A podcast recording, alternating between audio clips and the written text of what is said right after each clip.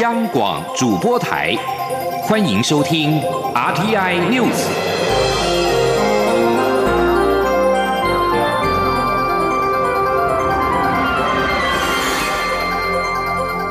听众朋友您好，欢迎收听这节央广主播台提供给您的 RTI News，我是张顺祥。农田水利会十月一号改制公务机关。民进党立法院党团规划临时会要处理农田水利会的草案，但国民党团认为，因为法案涉及到人民团体财产有诸多的争议，改制公务机关应该延后上路，草案不该在临时会草率的通过。立法院二十九号上午将举行谈话会，要决定临时会的开会事宜。民进党团拟处理农田水利。法草案，而民进党立法院党团的书记长钟嘉宾表示，党团规划临时会先处理法案，再处理人事同意权，但仍待谈话会敲定议程。农田水利法草案虽然是有保留条文送交朝野协商，但送出委员会至今已经超过一个月的冷冻期，目前已经可以表决了。国民党立法院党团的总召林维洲表示。农田水利法草案处分人民财产的相关条文有很大的争议。虽然农田水利会有十月一号改制公务机关的期限，林维洲认为水利会慢一点改制也不会怎么样，延到十二月或者是明年再上路也可以。他强调，临时会没有太多的讨论空间，应该是在法定会期来处理。焦点关注到是高雄市长的补选，面对高雄市长补选一役，民进党参选人陈其迈今天表示，他的竞选团队是属于变形组织，随时因应选举的情况做调整。目前的选举策略仍然是主打乡村包围城市，希望打赢这一场选战。央广记者江昭伦报道。连假最后一天，民进党高雄市长参选人陈其迈仍旧行程满档，一早就到旗山市场拜票。由于民众党高雄市长参选人吴益政竞选团队周日正式成军，外界也关切陈其迈何时公布竞选总干事名单。陈其迈强调尊重其他团队的人事规划，他自己的选举团队属于变形组织，随时因应选情调整。目前选战策略仍以乡村包围城市为主。陈其迈说。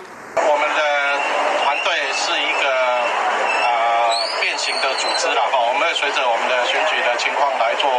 调整哈，来听听整个选举的节奏哈。但是我们现在目前还是以拜访哈，然后深入基层哈，然后到菜市场或者是夜市，或者是啊这个基层的农民农村哈，那以乡村包围城市，大概我们就会比较能够掌握我们选举的节奏。被问及国民党高雄市长参选人李梅珍喊出要争取二零三零亚运赛高雄，但申办亚运的报名早就截止，被酸是喊草包二点零。陈其迈对此回应表示，希望大家多给李梅珍议员鼓励。他也指出，过去他担任高雄代理市长时，曾在2005年到德国接旗，2009年高雄举办世界运动会，证明台湾确实有实力举办大型国际赛事。陈其迈也强调，争取主办国际赛事必须从长计议，做好经费筹措与场馆新建规划，过程中实实在在争取其他国家认同支持。他说，在台湾国际外交受限下，体育外交扮演非常重要的角色，希望跟李议员一起加油。另外，李梅珍传出要找国民党立委蒋万安助选，与陈其迈这边的助选员吴怡农有可能再次双帅对决。陈其迈说，蒋万安也是自己立法院的同事、好朋友，但他打趣的说，如果认真问他，他比较喜欢吴怡农，因为上次他有帮吴怡农助选。陈其迈称赞吴怡农除了帅，对于国际时事、治安、国安都有深入了解。是民进党相当看好的人才，也希望他多到高雄来，因为年轻人都非常喜欢他。话一说完，陈其迈也反夸自己也很不错，还要媒体这句话一定要写上去，逗得现场一阵大笑。中国电台记者张昭伦报道。国庆筹备会的秘书长，也就是内政部次长陈宗彦今天表示，今年的国庆焰火释放的地点，经过焰火处专业的评估，并且跟台南市政府取得共识之后，择定在台南市的渔光岛释放。陈宗彦上午透过新闻稿表示，台南市历经了二零一六年的大地震的重创之后。近年来积极的重塑产业发展以及文化资产的复原，并将在今年底完成修复工作。为了跟民众同庆以及分享重建的成就，台南市政府在今年初向国庆筹备会争取国庆焰火释放。五月二十五号，经过筹备会第一次常务委员会议同意，优先在台南市择地释放。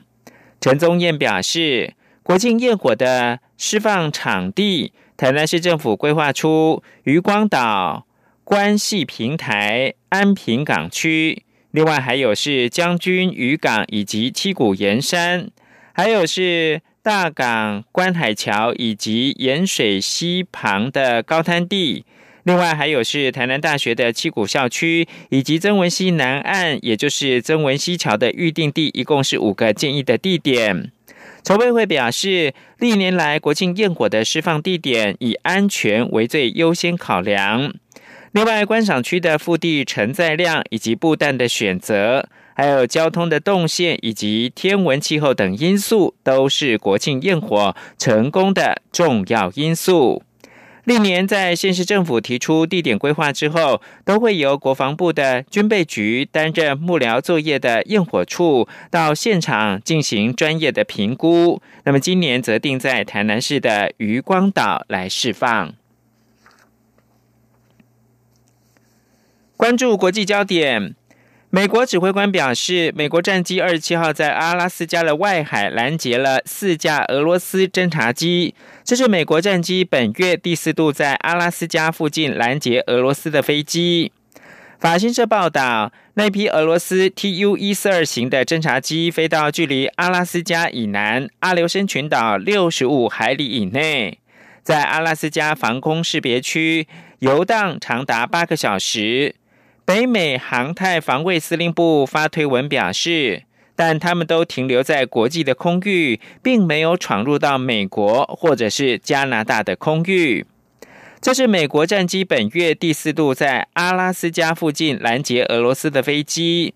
俄罗斯国防部在五月二十九号公布的影像表示。俄罗斯战机拦截飞越俄国附近的波罗的海跟黑海上空的两架美国的 B-1 轰炸机。中国二十七号新增十四例俗称武汉肺炎的二零一九冠状病毒疾病 （COVID-19） 的本土确诊病例，全部都在北京，而和北京相邻的河北省雄安新区的。安新县二十七号也启动了封闭式的管理。中国国家卫健委的网站公布，二十七号全国新增确诊十七例，其中境外移入的病例有三例，分别是上海、陕西、甘肃各一例，本土病例十四例都在北京，没有新增死亡病例，新增疑似病例一例是北京本土的病例。跟北京相邻的雄安新区安新县，二十七号晚间则是发出公告，表示呢，即日开始在全县范围采取更严格的疫情防控的措施，对各个村、社区跟楼院实施全封闭的管理。另外，在南加州迪士尼乐园度假区的工作人员二十七号组成车队进行抗议，辩称迪士尼公司要在二零一九冠状病毒疾病 （COVID-19） 大流行期间对民众重启之际，尚未同意对员工进行足够的保护措施。迪士尼原定七月十七号重启迪士尼乐园和邻近的加州冒险乐园，但是因为疫情升温。无限期的延期，也就是重启的日期未定。度假村的劳工联盟二七号发动一个大概两百台车组成的车队，在迪士尼度假村外举行抗议。